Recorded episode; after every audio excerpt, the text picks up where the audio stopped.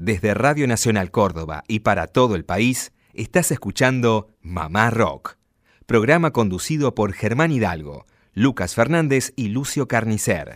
A partir de este momento, Mamá Rock. Lito, León, Charlie, Cantilo, Apo, La Fabi, Baglietto, Invisible, Jacinto, Peteco, Rally, Los Copla, Vicentico, Tanguito, Cabrera, Almendra, Manal, Los Gatos, Boxdale, El Cuchi, Piazzola, Jade, Morris, Luca, Palo, Andrés, El Indio, Nano. Los Jaivas, Gabo, Mateo, Los Shakers, Fito, Pescado, Divididos, Aquelarre, Arcoiris, Color Humano, Tambor, Postdata y muchos más dicen presente en. Mamá Rock. 16 años al aire de Radio Nacional Córdoba. 16 años mamá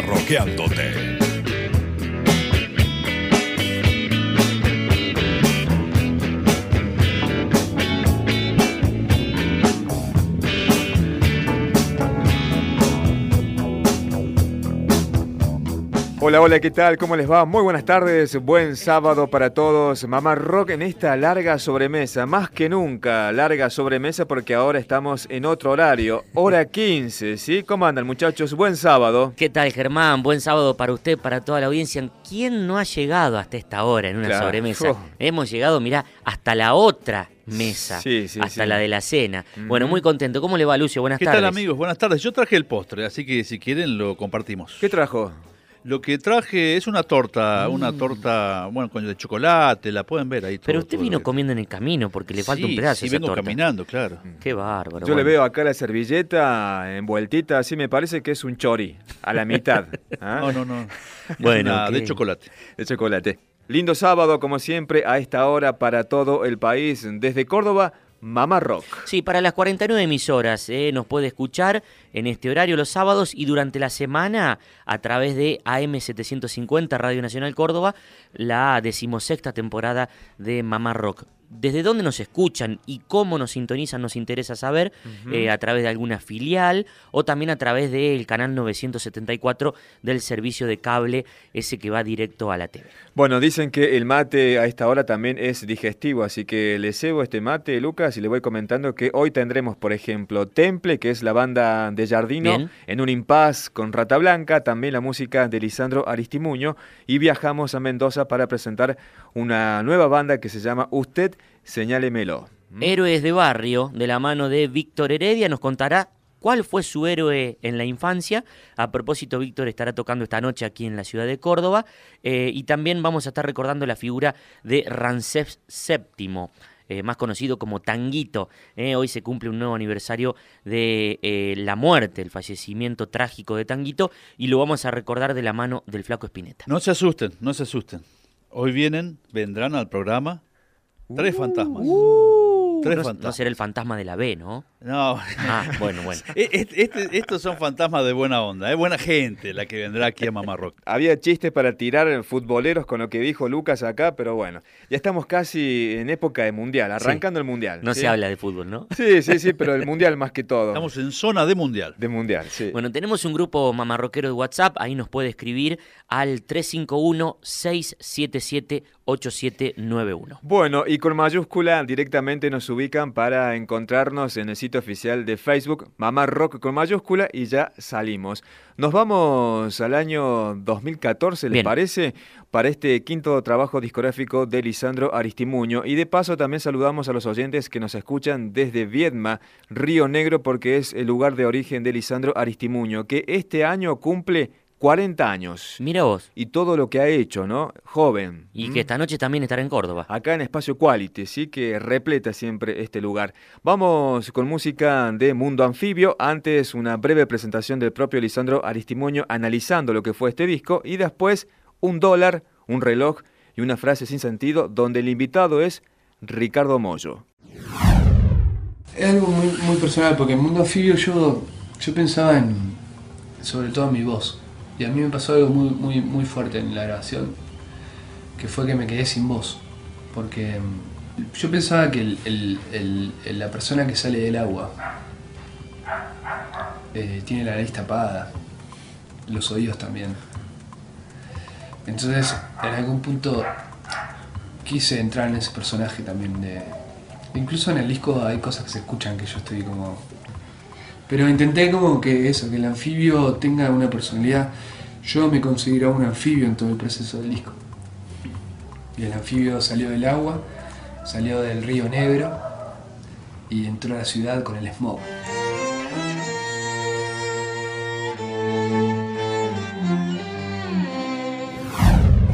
O sea, yo soy músico y, los músicos tenemos un papel que cumplir también. Papel es, eh, desde mi lugar, poder analizar la situación donde estoy viviendo yo y yo la puedo transmitir a mucha gente. Y para mí eso es re importante. O sea, me parece que es un, un don y soy muy responsable en eso. Para mí la música es política, porque la música social, la música llega a la gente, llega a las casas, llega a, muchos lugares y lo, que es social es político. entonces eso hace que yo me pueda manifestar libremente realmente lo que pienso.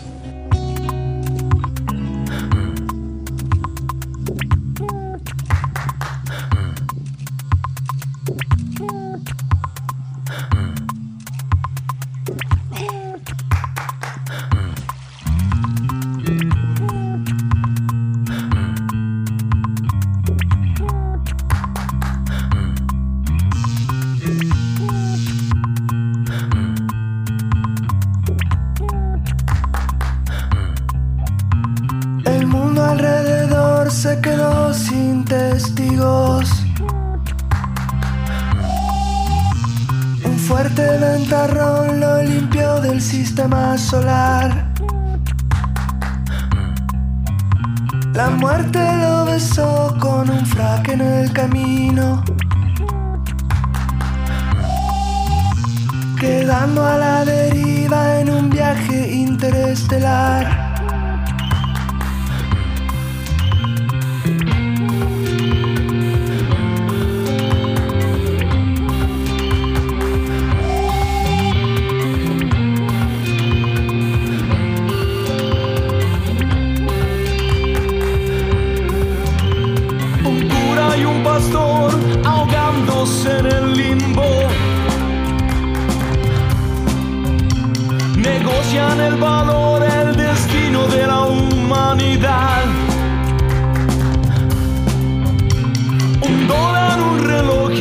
frase sin sentido. Cadena de montaje, presagio para el futuro.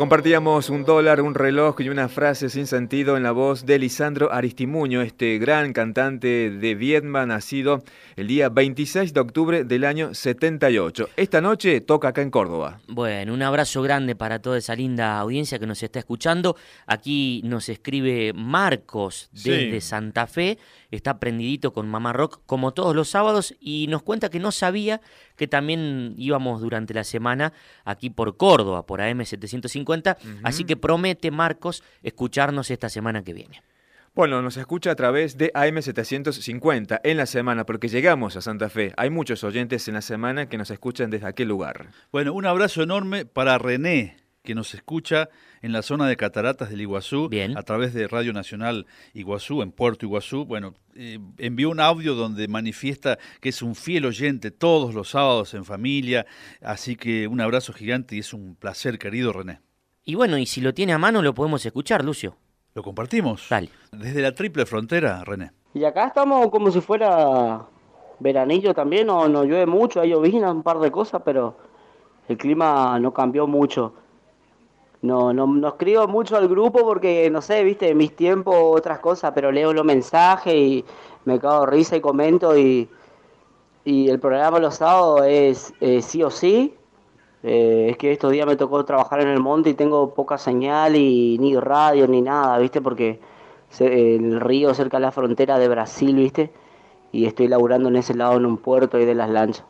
Pero bueno, un abrazo. Bueno, un abrazo grande para René ahí prendidito con Mamá Rock como todos los sábados a través de las 49 emisoras de Radio Nacional Argentina. Habíamos prometido eh, la anécdota, el héroe de barrio del gran Víctor Heredia. ¿Quién no tuvo uno? Y por ahí sirve como disparador para la audiencia que nos cuenten. ¿eh? Y aquí vamos a compartir un fragmento de aquellos soldaditos de plomo. Víctor Heredia aquí en diálogo con Mamá Rock. De pequeño yo tenía un marcado sentimiento armamentista. Tanques de lata, de cromo y níquel y unos graciosos reservistas de plomo a mano pintados con morriones colorados que eran toda una delicia para mi mente infantil. Yo me creía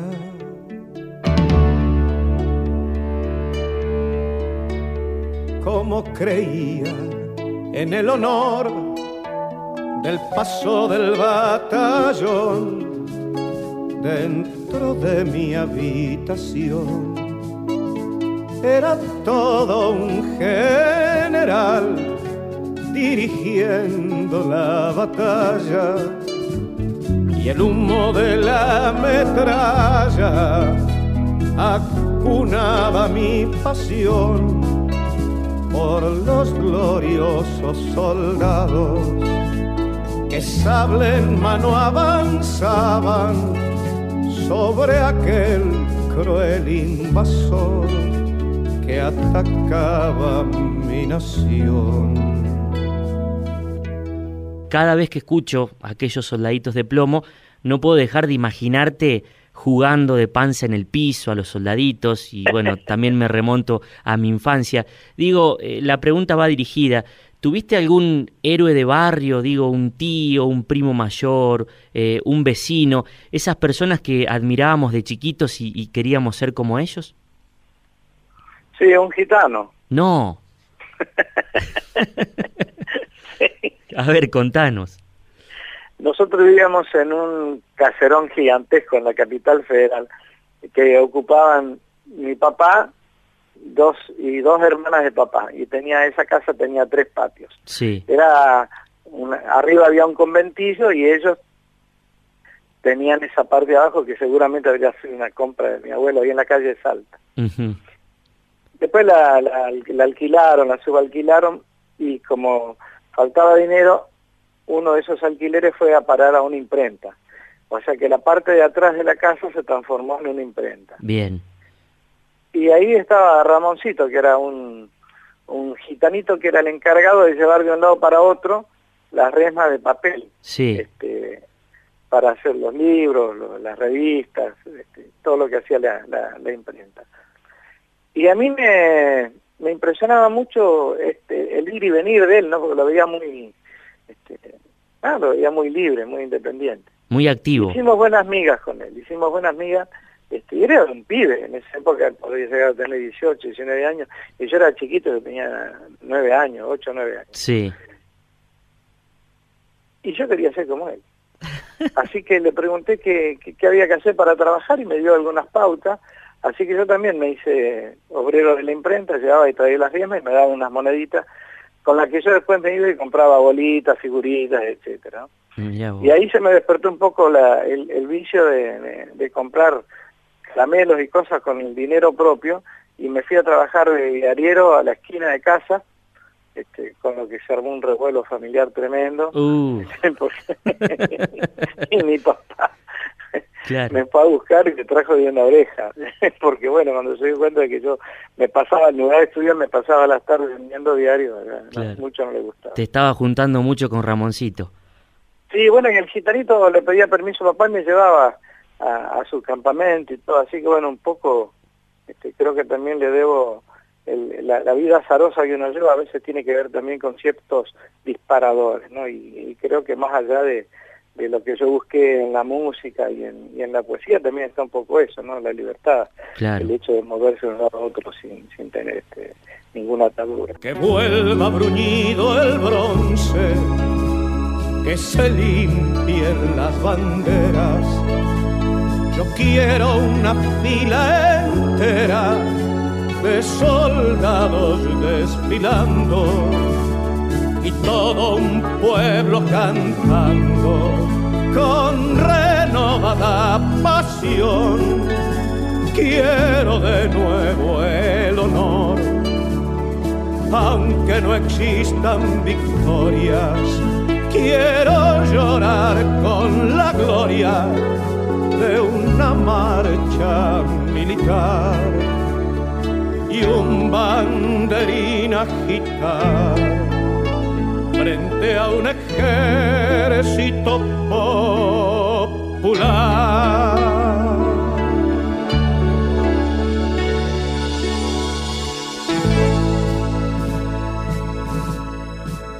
Continuamos el Mamá Rock, estamos compartiendo la voz siempre vigente de Víctor Heredia con este tema Aquellos soldaditos de plomo. Bueno, Víctor Heredia va a estar actuando esta noche también acá en Capital presentando lo que es su último trabajo discográfico, que es un disco doble, Lucas. 50 en vuelo. Ya, bueno, lo hemos difundido en Mamá Rock y esta noche seguramente estaremos ahí haciéndole el aguante. Eh, continuamos hasta dentro de un rato. ¿Qué nos queda? 40 minutos de programa por ahí. Intenso, sí. Muy intenso. No se asusten ahí viene el fantasma. Bajó la luz, hay un clima distinto, pero estos fantasmas que vienen a, a Mamá Rock son de buena onda, se los ah, dije. Bien, bien, dije.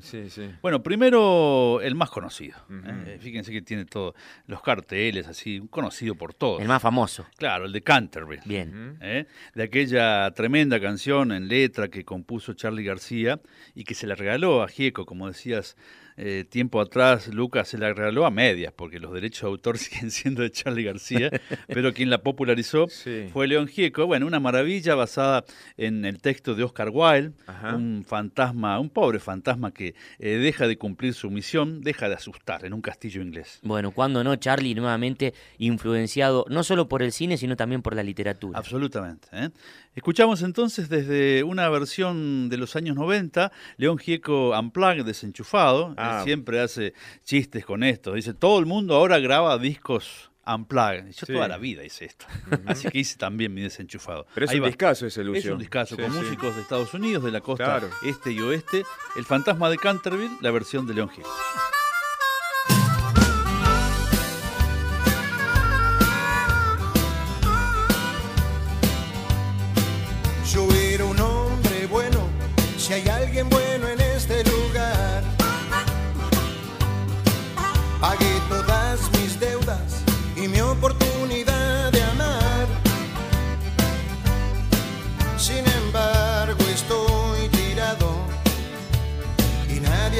de mí.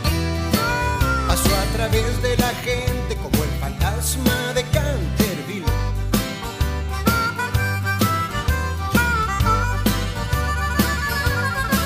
Me han ofendido mucho y nadie dio una explicación. Ay, si pudiera matarlos, lo haría sin ningún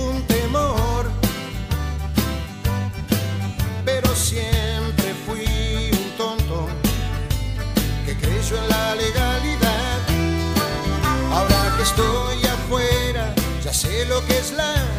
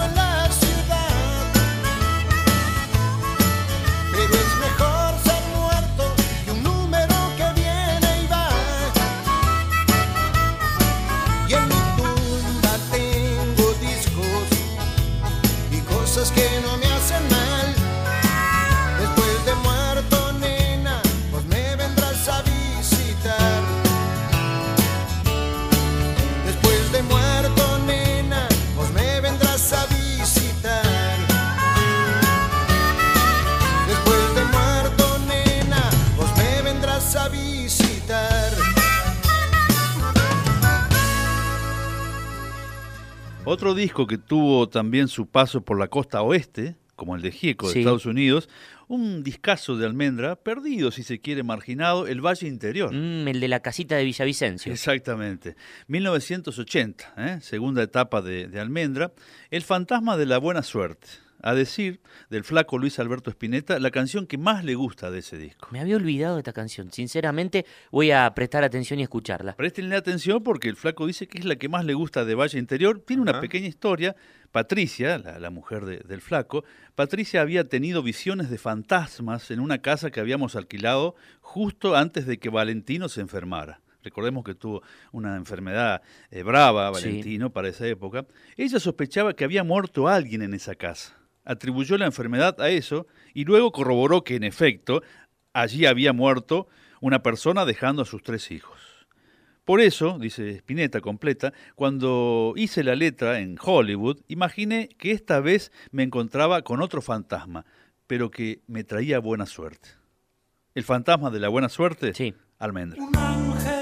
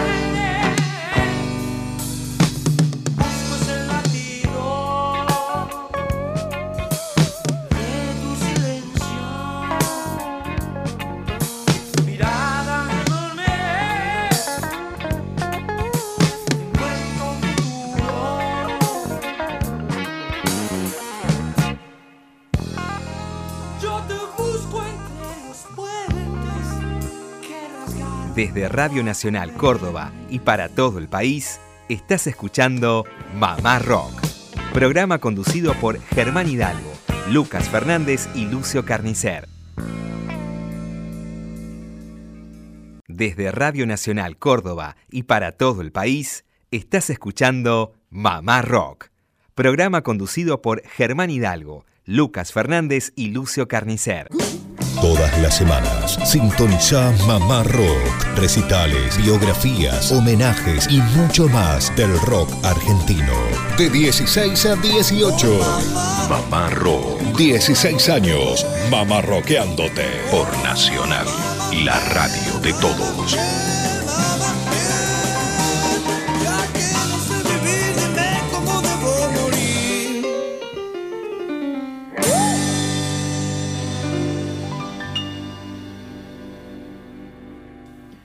Continuamos con más Mamá Rock. Recuerden, para las 49 emisoras de Radio Nacional Argentina, durante la semana por AM750 Radio Nacional Córdoba, nosotros eh, dando lo mejor de cada uno todos los días en esta decimosexta temporada de Mamá Rock.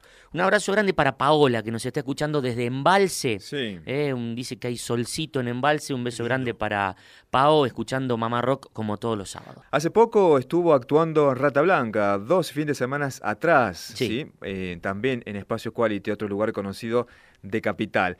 Bueno, eh, a propósito de Rata Blanca, vamos a compartir Temple, ¿sí? Recuerden que en el año 98 hubo un parate de Rata Blanca y bueno, eh, por un lado se formó Alianza, Sí. Barilari formó Alianza y por otro lado Walter Jardino eh, formó Temple. Exacto. Nosotros hablamos con Jardino hace tres años atrás y rescatamos esa parte que él habla, define lo que fue y también la importancia que tuvo Temple, que fue efímero porque duró solamente un año y medio, pero tiempo suficiente para grabar un solo disco, el único disco homónimo y de ese disco vamos a compartir el tema Azul Negro, que es una de esas baladas al estilo Rata Blanca, Ah. pero con mucha guitarra. Hola, soy Walter Jardino. Voy a estar junto a Temple. Los espero ahí. Un abrazo. Quería que definieras la diferencia eh, musical, más que todo, la línea musical entre Temple y Rata Blanca. Eh, yo creo que Temple es un, un, un material muchísimo más eh, íntimo mío, ¿no? Eso es algo Sí. como más personal, que también me pone en un lugar más tranquilo, más, más pacífico en algún aspecto. No, no estoy diciendo que, que, que sea más eh, menos intenso o, me- o- o- o que no suene tan o, o más fuerte que rata. Claro. Simplemente que, que es otra cosa, estamos en otro lado. Eh, eh, Temple nació después de, de la separación de la rata, desde otro lugar, con otro espíritu, y eso se nota, eh, se nota, por más que, que la música salga del mismo, de la misma fuente, ¿no? Sí. Eh, creo que Rata es una gran banda, es una banda que mete presión, que una banda que demanda, demanda muchísimo en todos los sectores, ¿no? Y siempre es un proyecto que, que, que es como, como una isla, ¿no? Para mí, en mi carrera, por ahora al menos es como eh, un, un sosiego, ¿no? Es una parte, como un escape. Claro. Y eso, digamos, hace que las cosas funcionen de una manera más relajada también, ¿no? O sea, Sí. a eso le sumamos la presencia de show, por supuesto, y, y, y- y la posibilidad de tocar canciones que, que he tocado toda la vida desde que soy adolescente. Y Ujú. la verdad que se torna todo muy divertido, eh, se torna todo muy este, eh, eh, grande, ¿no? En el, en, el, en el sentimiento. Entonces, como que, bueno, nada, ya la verdad estoy disfrutándolo mucho. Sí. Eh, eh, esto tiene la forma que tiene hoy, no sé cómo será mañana, y, y esto lo, lo, lo trasladaremos a otros países, o sea, de habla, de habla no hispana, y, bueno, y ahí conseguiremos, o sea, o, o disco o lo que sea, pero por lo pronto hoy lo estoy disfrutando mucho.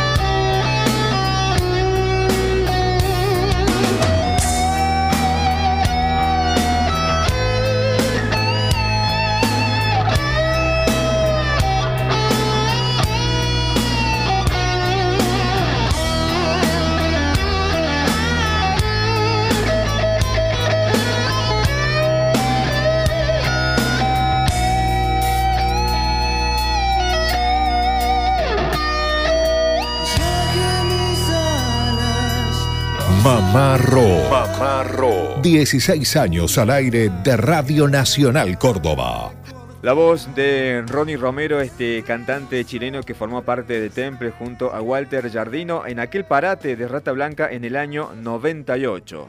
Bueno, se están cumpliendo un nuevo aniversario del fallecimiento de Tanguito, Ramsés VII. ¿Se acuerdan? Una muerte trágica, dudosa, nunca se supo bien eh, qué sucedió, nunca se supo la realidad. Eh, lo encontraron muerto cerca de las vías del tren. Sí. Eh, un 19 de mayo de 1972. Por aquel entonces estaba internado en un neuropsiquiátrico. Bueno, fue una situación muy confusa. Eh, y alguien que siempre lo admiró, lo reivindicó, fue Luis Alberto Spinetta. De hecho, grabó una versión de Amor de Primavera con Invisible a mediados de la década del 70. Había un programa en Radio Nacional Buenos Aires llamado Canto Maestro. Lo tuvieron al flaco de invitado allá por el año 2008 y recordaba la figura de Tanguito. Byron, del centro, dice, pregunta también Luis, la, la relación con Tanguito. Bueno, este, una relación, este, digamos, sin relación, ¿ok? Porque es una relación con una persona este, que vivía en un estado límite, ¿ok? Y si vos no estás en ese mismo estado, no, no podés relacionarte, pero no, digamos, nos conocíamos a través de justamente de la cueva de Rivadavia, ¿no es cierto?, donde nos reuníamos todos los músicos a zapar y a tocar, y ahí lo conocimos a, Tanguito. Yo con mi espíritu acuariano y, eh, digamos, quijotesco, enseguida este, logré que Tanguito se prendiera en esa, y por ejemplo, este, eh, simplemente bastaba con eh, escucharlo tocar o hacerlo entrar a Ribeños, a la casa de mis viejos, no sin miedo, ¿eh?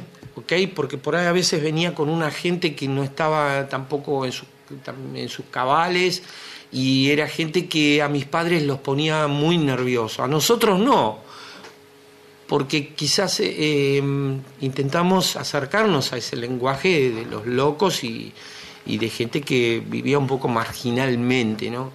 Tanguito era muy adicto a diferentes drogas y eso le obligaba a que su vida fuera realmente un pequeño infierno del cual él, salía exonerado siempre de comisaría en comisaría, ¿entendés? Este, simplemente por verlo pasar con su pinta lo llevaban preso.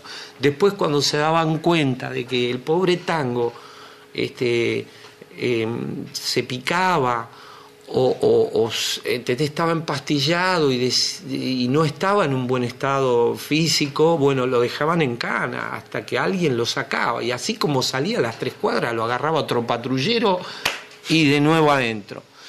Es decir, cuando, mm, cuando eh, Tango encuentra que Arribeños, que era donde ensayaba Almendra, era un lugar donde él era bienvenido, aunque con, un poco con miedo, porque no sabíamos, qué sé yo, con qué se iba a salir,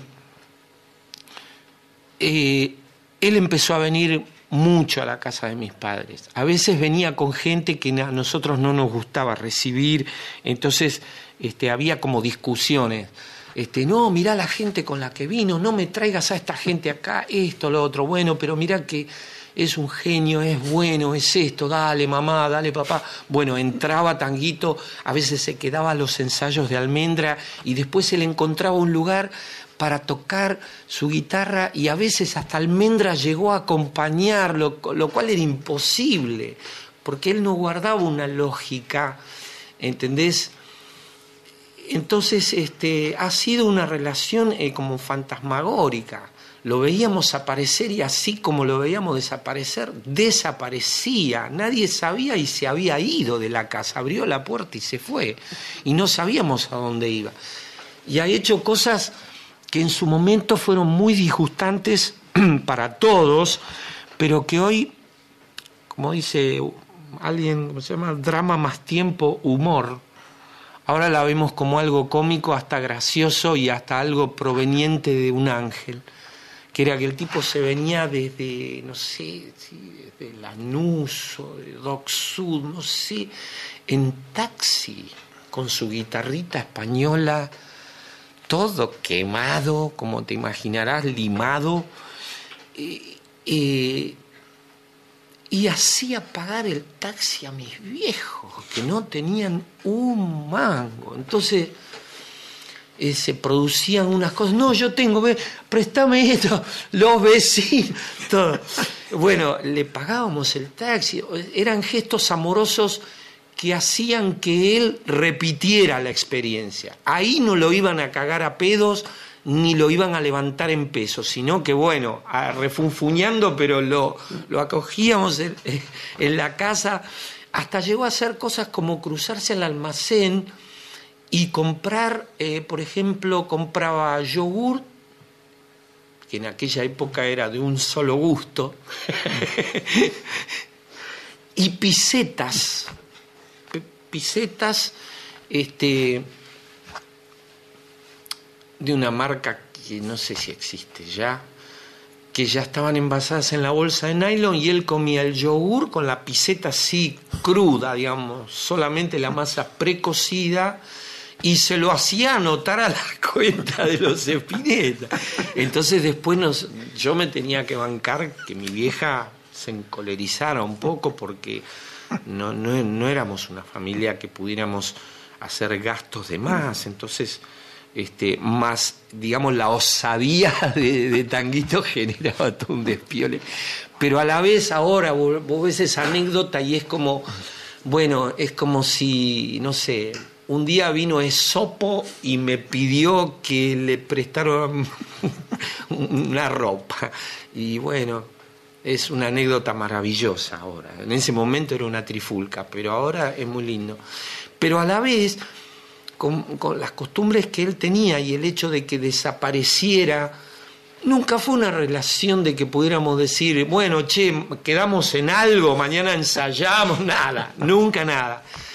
Y bueno, pero es un recuerdo muy hermoso y por otro lado yo también en su momento fui, de, alguna manera me, me, dio bronca la película que se hizo sobre tango, porque tango no bailaba tango, porque tango no, no tocaba la música que se escucha, eh, eh, que, que él ejecuta, ¿entendés? Es todo un verso armado para crear una, una ficción acerca de un personaje que es como si hiciéramos una ficción del Che, ¿ok?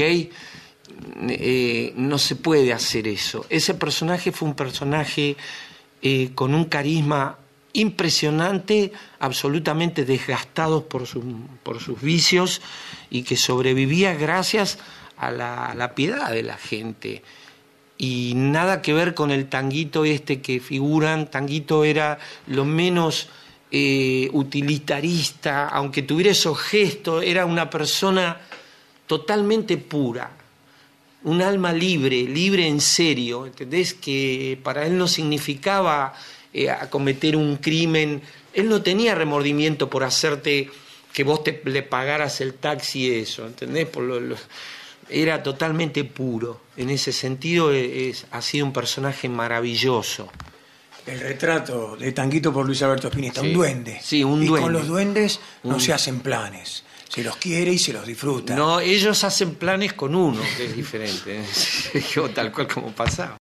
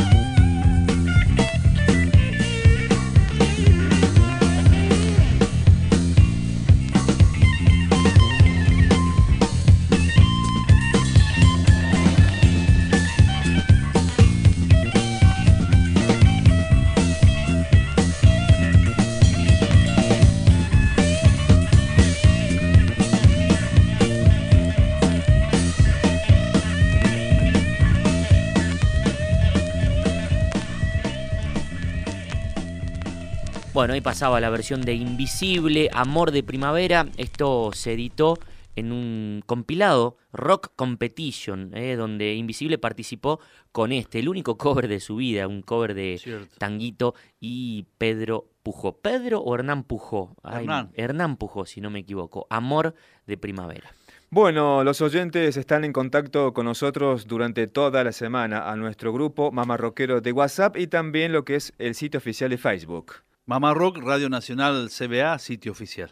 Y el grupo Mamá Rockero 351-677-8791. Bueno, saludamos a la China Tuerta que dice qué bonito está el programa. Así que saludos para la. China Tuerta. Beso grande. Bueno, una tarde fantasmal hemos tenido. Y cuando digo fantasmal, lo digo literalmente porque se acerca el último de este segmento, Lucio. Este es un alma en pena. Ya pasó el de Canterville, el de la buena suerte. Averno, el fantasma, desde una reciente grabación de los fabulosos Cadillacs. Con esto nos despedimos ya hasta el próximo sábado. Así es, será un placer estar nuevamente en la sobremesa de los queridos oyentes de todo el país. Y recuerden, durante la semana, si nos quiere sintonizar a través de AM750 todos los días entre las 16 y las 18 horas. Gracias a todos. Chao.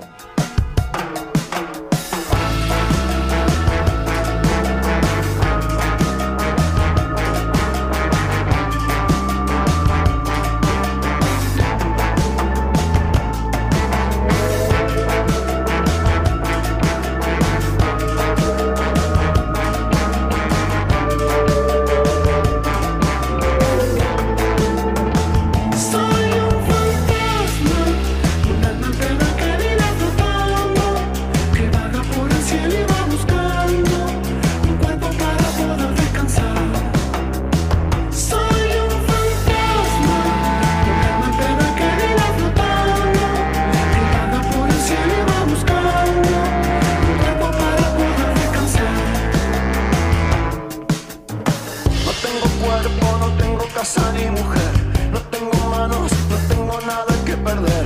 Estaba vivo y Dios me señaló. Tocó mi cuerpo y me despidió. Caí muerto y dije chau, chau, chau. Salí volando por arriba del mar. No tengo ojos, pero te puedo ver. Pasé del otro lado